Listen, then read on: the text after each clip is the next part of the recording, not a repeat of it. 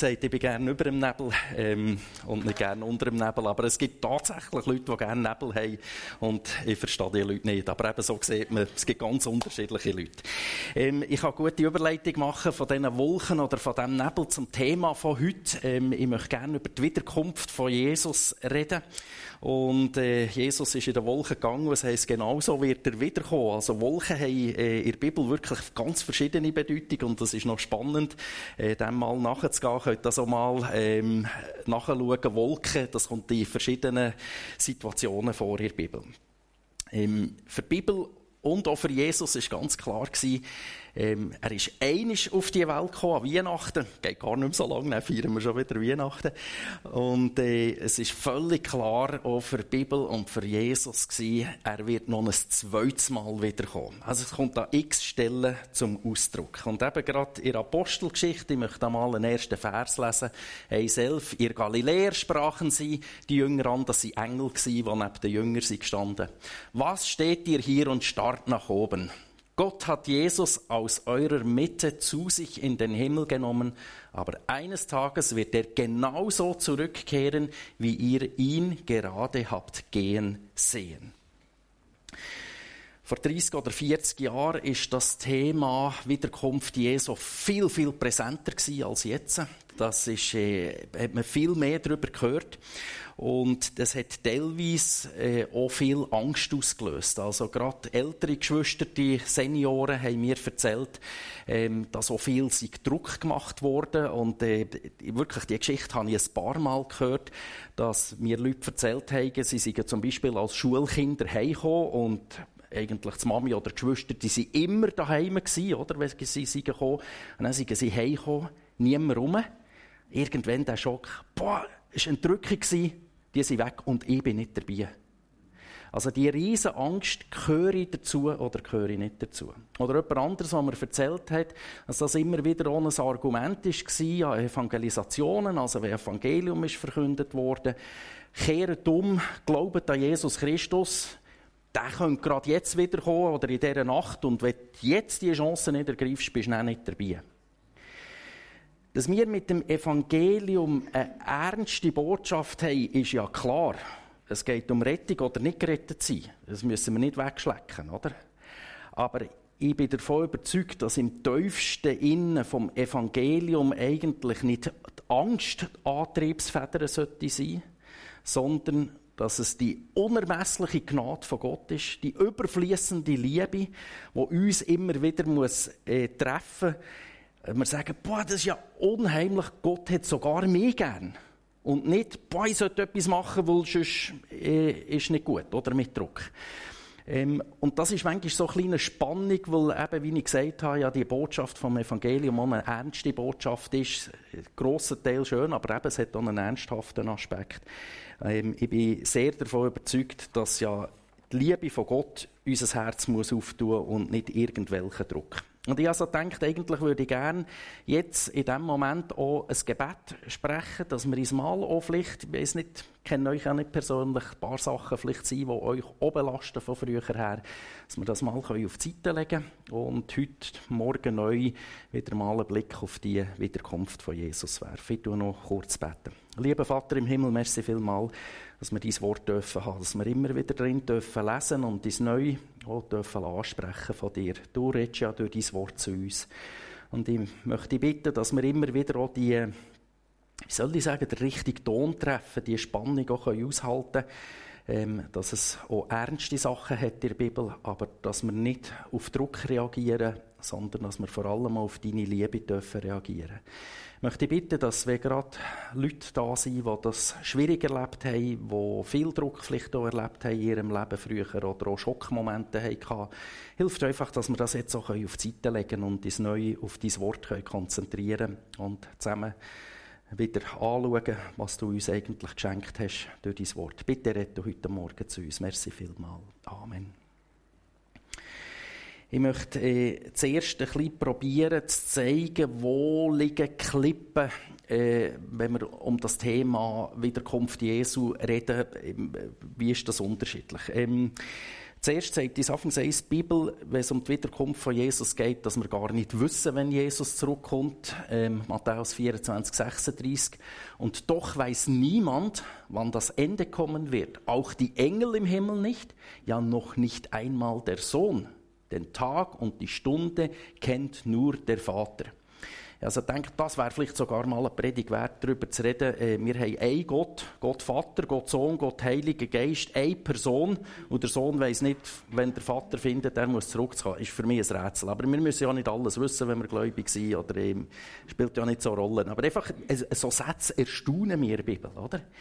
Und dann denke ich, es gibt Leute, die sind wirklich äh, in unserer theologischen Linie, oder? Ähm, die glauben an Jesus als ihr Heiland, ähm, die äh, glauben, dass die Bibel Gottes Wort ist, äh, die, sind umgekehrt, die haben den Heiligen Geist und kommen auf unterschiedliche Auslegungen, wie jetzt das mit der Wiederkunft Jesu funktioniert. Oder? Ich denke ich, ich so als kleiner Pastor, das lässt mich halb demütig werden, denke, das sind halb gescheite Leute, oder? Die lesen das griechische Neue Testament oder das Alte Testament in Hebräisch, so wie ich das auf Deutsch lese. Oder? Also, ich denke, boah, die sind wirklich gescheite Leute, aber sie kommen nicht auf die gleichen Resultate. Oder? Und das lässt mich ja ein bisschen vorsichtig werden und äh, müssen wir das ein bisschen anschauen. Zuerst möchte ich euch ähm, die zwei gängigsten Modelle aufzeichnen, ganz grob, für das wir mal sehen, eben, wo liegen die Schwierigkeiten.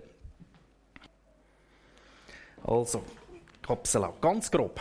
Ähm, ich hoffe, ihr seht es, es ist nicht zu klein. Also, hier ist Jesus auf der Welt, ist gestorben, ist auferstanden und, haben wir vorhin gerade gelesen, Apostelgeschichte 1, ist in den Himmel aufgefahren. Und das ist die eine Variante, wo die Leute, äh, eben die Ausleger sagen, wenn die sieben Jahre anfangen von dieser Trübsalzeit, wo es noch eins ganz schwierig wird am Ende unserer Zeit, dann kommt Jesus im Himmel uns Gläubigen entgegen und tut uns entrücken, das wäre der Fachausdruck, dass wir ihm entgegengehen hier. Und wenn die Trübsalzeit, die sieben Jahre durch sind, dann kommen wir als Gemeinde mit Jesus eben sichtbar wieder auf die Welt runter. Und nachher fängt das tausendjährige Reich an und nachher kommt äh, das jüngste Gericht oder äh, am Schluss und dann kommt der neue Himmel, neue Erde. Also wenn wir es genau nehmen, äh, wird das erst noch neue Himmel und neue Erde. Das kommt alles am Schluss, oder? Aber das hier ist äh, die entscheidende Frage, ist das richtig? Und die andere Auslegung, die man nicht hört bei uns in unseren Kreisen, sieht so aus. Da haben wir wieder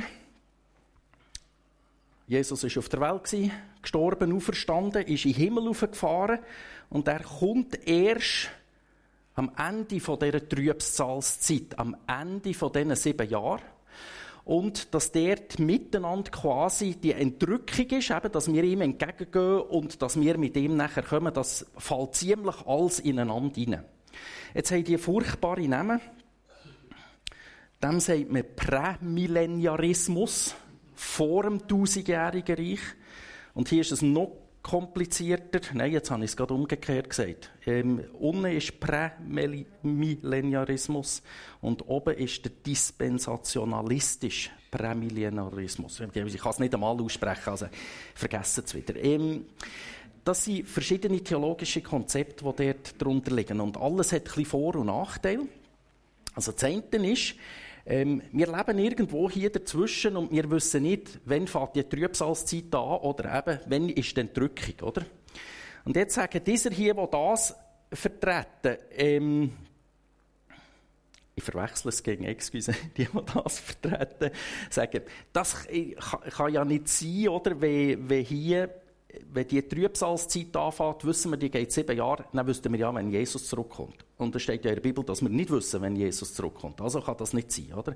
Das wäre zum Beispiel so ein Argument, oder? Nachher haben wir eben äh, Stellen, wo das hier äh, beschreibt, dass wir entrückt werden. Also es gibt dann nachher noch komplizierter. Man kann noch in der Mitte entrückt werden oder sonst an verschiedenen Orten. Also es gibt äh, die verschiedensten Varianten. Ich probiert einfach zu machen für heute, ähm, dass wir das nicht so genau wissen. Und sie sagen noch, ähm, das ist ja wie früher gewesen, wenn ein König ist in eine Stadt hineinkam, dann ist man einem König entgegengegangen, aus der Stadt raus, hat er quasi abgeholt und ist nachher mit dem König in die Stadt hineingegangen, oder?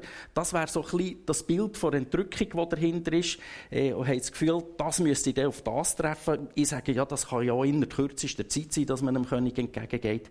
Also ganz ehrlich gesagt, ich kann mich nicht entscheiden zwischen diesen beiden Systemen. Wenn ich Bibelstellen höre für das System, denke ich, boah, das klingt noch logisch, mal, ähm, das, mal, mal, sieht man in der Bibel. Und wenn ich hier Argumente höre, dann denke ich genau das Gleiche, denke ich, mal, stimmt eigentlich, ähm, so. Was mich hier bei diesem hier manchmal frustet, eben, das ist sehr verbreitet in unseren Kreisen.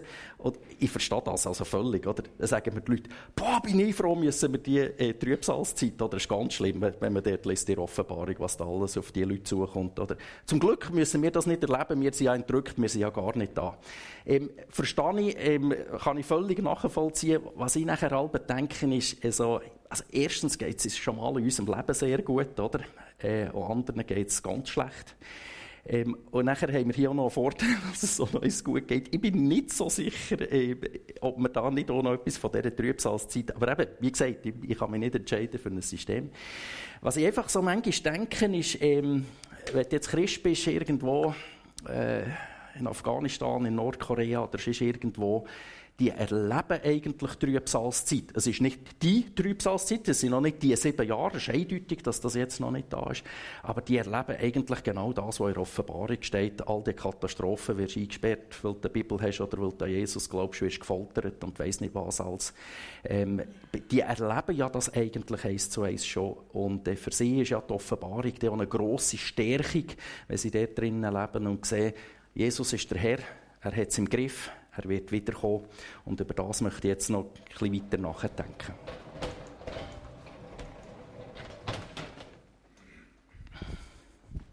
Was mir jetzt spannend dünkt, ich habe äh, beim Jakob Thiessen nachgelesen. Er ist Rektor von STH, von der staatsunabhängigen äh, Ausbildung in Basel. Und er hat eine Dogmatik geschrieben. Dogmatik heisst die Lehre des Glaubens. Und er schreibt dort unter anderem, es geht gar nicht um die Frage, welches System das, das Beste ist. Ich habe mich schon mal erstaunt, dass das der sagt. Und äh, kein System können alle Fragen beantworten, hat er dort geschrieben. Hat mir sehr cool gedacht, dass er das hat gesagt. Also er sagt, Fragen müssen offen bleiben. Und das ist so ein Grundsatz in der Theologie. Er streicht das dort dafür und sagt, wir müssen dranbleiben, die Bibel mit der Bibel auszulegen. Auch wenn wir eben manchmal auf verschiedene Resultate kommen oder nicht alle Fragen können beantworten aber das ist wichtig. Und nachher zitiert er in seiner Dogmatik noch einen anderen Theologen, Herr Pasch. Und der sagt, in der Bibel sind nur ganz wenige Stellen, wo es um die Entrückung geht. Und wir reden so viel, oder haben früher so viel über die Entrückung geredet. Aber er sagt, vor Wiederkunft Jesu, da steht extrem viel in der Bibel drin. Ich habe das nicht nachgezählt, im Alten Testament sind das über 1500 Stellen. Tag des Herrn, so äh, laut der Übersetzung. Und im Neuen Testament sind es über 300 Stellen, wo davon geredet wird, dass Jesus wiederkommt. Also äh, der Herr Pasch hat nachher gesagt, also nebst dass Jesus an Weihnachten, also nicht an Weihnachten gewesen, ziemlich sicher, aber ich sage jetzt, an Weihnachten ist auferstanden, Karfreitag, Ostern, gestorben ist, auferstanden ist und äh, äh, nachher zum Vater ist zurückgegangen, ist das eigentlich ebenso wichtig, dass er wird wiederkommen.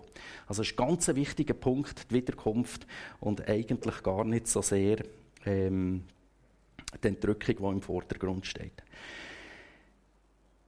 Also die Bibel redet davon, wenn jemand Christ ist und bei der Wiederkunft von Jesus noch am Leben ist, dann wird er eingesammelt mit denen, die schon gestorben sind und wird Jesus entgegengehen.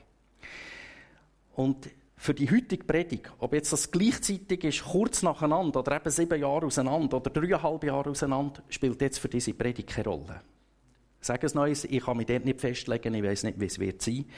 Ähm, ich sehe es auch nicht aus der Bibel heraus so eindeutig. Mein grosses Anliegen für heute Morgen ist, lassen wir uns nicht ins Boxhorn jagen. Es gibt gewisse Leute, ich habe es vorhin gesagt, die achten die, die sind extrem gescheit, die haben sich sehr viel mit diesen Themen befasst.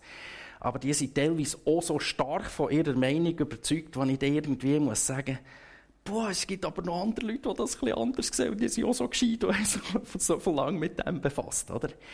Ähm, ich bin davon überzeugt, und wenn ihr vielleicht etwas wollt, ihr dürft heute mitnehmen, was ihr wollt von Predigt oder von dem Gottesdienst, das ist eure Verantwortung, aber wenn ihr vielleicht etwas mitnehmen wollt, ich bin davon fest überzeugt, Offenbarung ist nicht ein Fahrplan. Es ist eben nicht so, wie ich heute Morgen, oder, wo der Fahrplan rausschreibe und dann sehe, oh hoppla, ich muss im Brück raus, oder? Ersatzbus. Biel ist zu. 9.00 Brücke an, 9.04 Bus ab, äh, Bus Nummer 2 geht Richtung Orpont. Oder? Ist alles angeschrieben, ist alles klar. Die Offenbarung ist nicht so von mir aus gesehen. Ist nicht alles auf Minuten timet und wir wissen jedes Mal, ah, dieser Bus, Gleis 2, hier, dann kommt er an, dann ist das. Bin ich fest davon überzeugt, das ist kein Fahrplan. Es ist ja kein Problem, die Leute mal anzulassen, eben die ganz gescheiten Gedanken und so, aber einfach, ich finde, wir sollten uns nicht ins Boxhorn jagen. Und ein Ding, das mich wieder so ein bisschen wirklich zurückhaltend sein oder denken, hey Leute, passen wir auf, sind die Pharisäer und die Sadduzäer, also die studierten Leute zur Zeit von Jesus. Ähm, das liest man an verschiedenen Orten, wenn man über die Zeit liest. Da war eine grosse Messias-Erwartung. Also die Leute haben gedacht, boah, jetzt jetzt muss der Messias kommen, oder? Es war nicht so, dass dort gar niemand daran denkt. Und die Pharisäer und Sadduzäer, die haben so genau gewusst, wie der Messias muss sein. Nachher kommt Jesus und nachher sagen sie, ja, der ist es sicher nicht, oder? Also das, das, das, geht gar nicht, oder? Wir wissen ja aus dem Alten Testament raus, hat jetzt gleich gesagt, Fahrplan, oder? Der muss genau so und so sein, oder? Und sie haben dermassen Jesus verpasst, oder? Dann denke ich, also das wird mir nicht passieren, wenn es um Endzeitsachen geht, oder? Also, die haben so genau gewusst, was ist, dass sie falsch sind gelegen. Ich will es gar nicht so genau wissen. Ich will vielleicht ein bisschen mehr probieren, Gott zu vertrauen. Ob schon, dass ich von meinem Typ her eigentlich gern wüsste, wie es ist und wie ist es genau und so. Ähm, wenn ich irgendwo hergehe, dann tue ich gerne mit Leuten reden. Du bist schon der gewesen, komm, erzähl mir ein bisschen. Und, ah, okay, ja, ist gut zu wissen. Merci vielmal und so. Ich glaube, wenn es in Zukunft Sachen geht, ähm, ist das nicht der Fall. Und wenn nur der Vater weiß, wenn das Jesus zurückkommt, dann müssen wir es offensichtlich nicht wissen. Also wenn das dermaßen wichtig wäre, dann hat uns der Vater im Himmel gesagt, gesagt, schaut, es ist dann. Jetzt wisst ihr es, oder könnt ihr euch gerade darauf einrichten. Ich gehe davon aus, wir müssen es eben nicht wissen, weil sonst würde es in der Bibel stehen. Für uns stellt sich aber nachher ja die Frage, ähm, wenn es ja nicht um einen Fahrplan geht, warum steht da dermaßen viel über die Wiederkunft drin? Irgendeinen Grund muss es ja haben, oder? Ähm, sonst würde das auch nicht in der Bibel stehen. Ich möchte heute mal zwei Punkte erwähnen. So ein bisschen Freude und Hoffnung und auch auf der anderen Seite, der zweite Punkt, so ein bisschen Gelassenheit. Und äh, vielleicht möchte ich dann später, ich weiß es noch nicht, auch noch andere Punkte aufnehmen. Es gibt ja nicht nur die zwei ähm, Punkte, wieso das Wiederkunft Jesu in der Bibel steht, ähm, muss ich dann noch schauen, ob es passt oder so, ob ich das anderes Mal dort noch darüber predige. Ich habe das hier auch schon erzählt. Ähm, ich bin eigentlich aus dem Nichts raus gläubig geworden. Ich hatte keine Ahnung von der Bibel und allem drum und dran. Und äh, bin eben nachher re relativ regelmässig in die Gemeinde gegangen, auch in eine FMG in Unterseen. Und eben, ähm, das ist irgendwie vor 35, 40 Jahren gewesen. Ähm, und dann ist das Thema Wiederkunft eben viel stärker gewesen. Und ich habe den Eindruck, ich habe dann so reagiert, wie etwa alle junge Leute reagieren. Also denke, das ist ja gut, du recht, dass Jesus wiederkommt einfach lieber noch gerade nicht jetzt, oder? Ich würde vielleicht gerne noch heiraten und noch ein Geld verdienen und vielleicht noch etwas vor der Welt sehen, oder was man dir auch für Wünsche hat, oder, als Junge. Und das muss man einfach klar sehen, wenn wir über die Wiederkunft Jesu reden. Das sieht für eine 20-jährige junge Frau anders aus als für einen 90-jährigen Mann, oder? Ist ja logisch, liegt auf der Hand und ist auch kein Problem für mich. Also, es gibt so Leute, die das Gefühl haben, boah, ich freue mich noch nicht so, oder da denke ich, Warte nur, das kommt dann noch mit dem Alter automatisch, das ist kein Problem.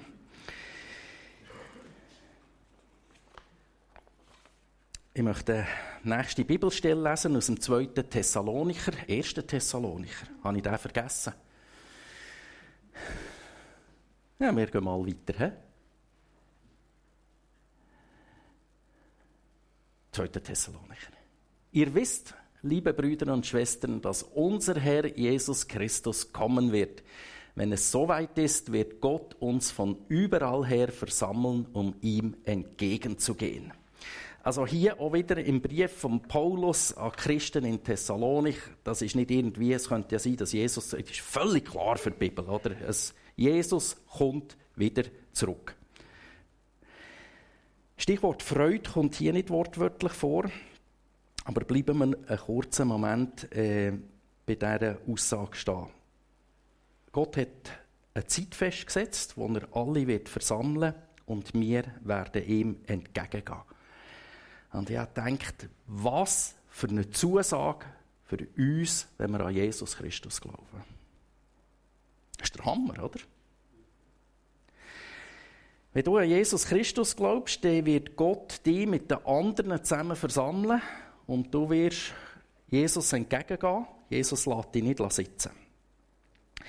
Und ich habe gemerkt bei den Vorbereitungen, ich kann gar nicht so recht ausdrücken, was das eigentlich in mir auslöst. Ich habe gemerkt, ich probiere es vielleicht mal zuerst mit dem Gegenteil, mit dem Negativen. Nehmen wir mal an, du bist unterwegs auf einer Skitour oder am Wandern. Skitouren sind gerade nicht so Saison, aber kommt wieder. Äh, nehmen wir an, du bist alleine unterwegs, machst irgendeinen Unfall. Keine Ahnung, das Bein mehrfach gebrochen, das Becken gebrochen. Du liegst irgendwo, äh, dein Handy hat entweder keinen Empfang oder ist kaputt gegangen beim Sturz. Du merkst, du kommst keinen Schritt mehr weiter. Du bist alleine und du bist auf Hilfe außen angewiesen. Und jetzt wartest du dort. Eine Stunde geht vorbei, zwei Stunden geht vorbei, drei Stunden geht vorbei. Und dann merkst du, mir vermisst gar niemand. Mich kommt gar niemand suchen. Äh, du bist völlig alleine und kein Mensch kommt, außer du wirst vielleicht per Zufall gefunden, wenn dort auch gerade jemand vorbeikommt. Du bist einfach völlig verlassen. Es ist mit Händen zu greifen, die Verlassenheit, dass du alleine bist. Ganz anders Bibel. Jesus kommt. Jesus kommt dir entgegen. Jesus kommt dir entgegen, um dich abzuholen. Jesus kommt dir entgegen, um dich abzuholen, für dass du immer bei ihm kannst sein. Noch einmal. Was für eine Zusage, die uns die Bibel hier gibt, für dich, wenn du an Jesus Christus glaubst. Du bist nicht vergessen. Wenn du an Jesus glaubst, dann gehörst du dazu. Du bist persönlich gemeint, genau die. Genau die kennt Gott. Jesus und holt dich ab. Wir haben kürzlich äh, die Gemeinde Bibel gelesen, haben dort die Apostelgeschichte gelesen.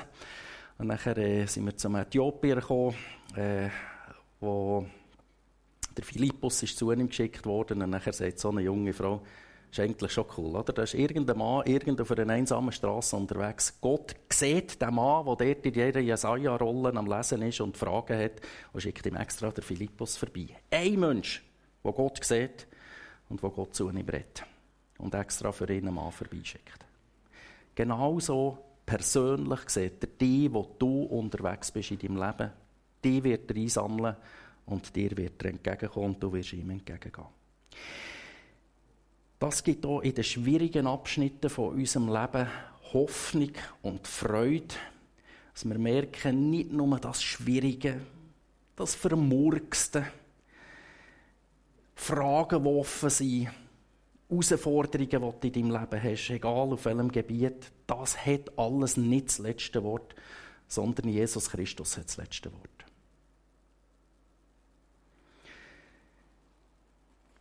Und jetzt möchte ich noch darauf eingehen, auf den zweiten Punkt, so ein bisschen unsere innere Haltung. Ich lese gerade weiter dort beim 2. Thessalonicher, äh, Vers 1b und dann noch der 2. Wir bitten euch nun aber, lasst euch doch nicht so leicht verwirren und erschrecken, wenn Leute behaupten, der Tag, an dem der Herr kommt, sei schon da. Dabei spielt es keine Rolle, ob sie sich auf eine Offenbarung Gottes berufen oder auf eine Äußerung, die angeblich von uns stammt. Glaubt ihnen auch nicht, wenn sie euch Briefe mit derartigen Behauptungen zeigen, die wir geschrieben haben sollen. Und das ist das, was mich immer wieder fasziniert, in der Bibel. Wirklich, ich finde der Hammer. Lies ist etwas, wo ist irgendwie 1900 Jahre alt. Es gibt andere Sachen, die 2700 Jahre sind oder noch älter sind. Ich denke, boah, trifft der Nagel haargenau auf den Kopf. Oder? In einer völlig anderen Kultur geschrieben, für völlig andere Menschen geschrieben. Und es trifft uns heute. Lasst euch doch nicht so leicht verwirren und erschrecken. Ja, nehmen wir das Wort Gottes wirklich beim Wort, oder? Lassen wir uns doch nicht dauernd verwirren und abschrecken. Das Gegenteil von Verwirren und Erschrecken ist sich beruhigen, gefasst sein. Ähm, wenn die Bibel berichtet von all diesen zukünftigen Sachen, dann sollen wir eben nicht erschreckt sein und nicht ähm, verwirrt sein, sondern wir sollen gelassen sein. Ruhig, gefasst bleiben. Eigentlich könnten wir ja sagen, ähm, das erstaunt mich jetzt nicht, was wir hier erleben in unserer heutigen Zeit. Steht ja schon alles in der Bibel. Ich meine eben nicht wortwörtlich, sondern äh, dass es schwieriger wird gegen Schluss raus. Oder? Steht doch schon alles drin, wissen wir doch schon alles. Wieso tun wir dagegen so erstaunt? Oder wir können sagen, boah, spannend, dass wir in unserer heutigen Zeit leben und sehen, was alles passiert, was sich deckt mit dem, was eigentlich die Bibel sagt oder was Jesus hat gesagt. Oder wir können es ja so formulieren, vielleicht, ich habe nicht gewusst genau, was auf uns zukommt, aber so ähnlich, wie wir das ja jetzt hier erleben, so steht es eigentlich in der Bibel drin, oder? Muss es ja nicht verwundern. Also es tut uns wirklich allen gut, wenn wir diese Haltung ein bisschen probieren einzuüben, sich von Meldungen, von Ereignissen, von Auslegungen von anderen Leuten oder was auch immer nicht erschrecken ähm, sondern dass wir wie innerlich sagen, Gott weiß es. Er hat es ja schon vorausgesagt. Er hat alles im Griff. Und wir sehen ja, zu welchem Ende das er es nachher wird führen. Oder wenn wir nachher noch weiter hinter in die Offenbarung gehen, können wir sagen, super, oder? Gott hat das tatsächlich im Griff. Wenn er da hat gesagt, das kommt, dann wird auch das andere kommen. Das wissen wir. Wie gesagt, ich mache hier mal einen vorläufigen Schlussstrich drunter. Ähm, ich bin fest davon überzeugt, wenn wir uns Gedanken machen zur Wiederkunft von Jesus, dann soll vor allem eben die Freude und die Hoffnung im Vordergrund sein. Hoffentlich eben nachher auch immer wieder die Gelassenheit. Und äh, wir können eben die Herrlichkeit von Gott erwarten. Jetzt muss ich gerade schauen, wo wir sind. Genau, das möchte ich euch noch zum Abschluss lesen aus Offenbarung 21. Eine gewaltige Stimme hörte ich vom Thron her rufen, hier wird Gott mitten unter den Menschen sein. Also schon nochmal das, was ist das für eine Zusage, oder? Gott mitten unter uns, wir dürfen dort sein, wo Gott ist. Er wird bei ihnen wohnen, nicht nur schnell zu Besuch kommen oder schnell eine Abendveranstaltung. Er wird da wohnen und sie werden sein Volk sein. Ja, von nun an wird Gott selbst in ihrer Mitte leben. Er wird ihnen alle Tränen abwischen es wird keinen Tod mehr geben, kein Leid, keine Klage und keine Schmerzen, denn was war, ist für immer vorbei. Lieber Vater im Himmel, merci vielmal für die Zusagen, die wir haben in der Bibel. Du weißt, wie schnell das ich mich auch immer wieder erschrecken oder denken, boah, wie kommt das raus? Wie lange geht das noch? Wie schwierig ist das oder jenes? Ähm, und eigentlich sagst du das alles und sagst uns, wir sollen auf dich schauen äh, wir dürfen gelassen sein, wir dürfen unser ganzes Vertrauen auf dich werfen. Bitte hilf uns, dass wir uns eben wirklich nicht verwirren oder erschrecken sondern dass wir immer wieder in diesem Vertrauen zu dir ruhen können. Und dann möchte ich dich für mich bitten, aber auch für uns alle, wo wir heute da sind, Gottesdienst feiern, Du kennst unser Herz, du kennst unsere Gedanken. Ähm, wir können das nicht einfach selber produzieren, eine innere Freude oder Gelassenheit. Da brauchen wir dich und dein Wirken dazu, da brauchen wir die Heilige Geist dazu. Bitte schenk du immer wieder, dass wir eben genau die Freude, die Hoffnung, die Gelassenheit in unserem Leben dürfen erleben, weil du uns das schenkst. Merci viel, viel mal. Bitte segne du uns dabei. Amen.